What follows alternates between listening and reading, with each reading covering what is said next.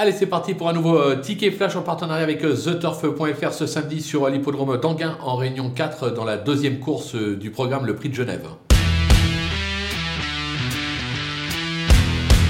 Dans cette épreuve, on va tenter un petit euh, pic 5 en prenant 4 bases qui, euh, au papier, sont en béton, comme on dit. D'abord, on va s'appuyer sur les 3 à l'air de la course.